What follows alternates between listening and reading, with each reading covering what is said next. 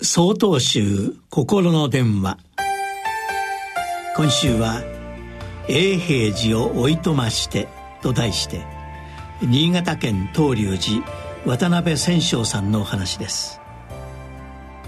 昨年10月末に4年間布教部部長として務めさせていただいた大本山永平寺をおいとましました。4年ぶりに地元の檀家さんへ月参りに行ってみると不思議とブランクが全く感じられず先月も来ていたかのようでした。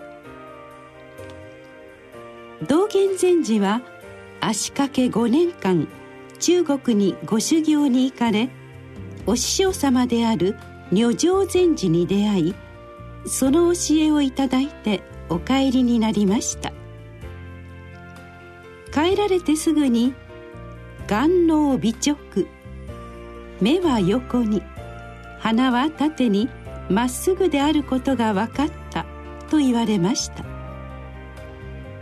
当たり前のことのようですが女上禅師のもとで信心脱落という己の我見のとらわれから抜け出した境界に至った道元禅師には自分と自分の周りの人や物や環境と隔てを作らない真実の姿を見られたのです。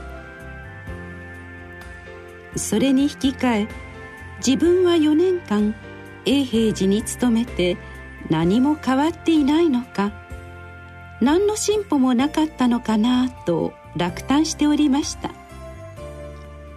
そんな折現在も永平寺にいる修行僧から手紙をもらいました。長い間のお勤めお疲れ様でした。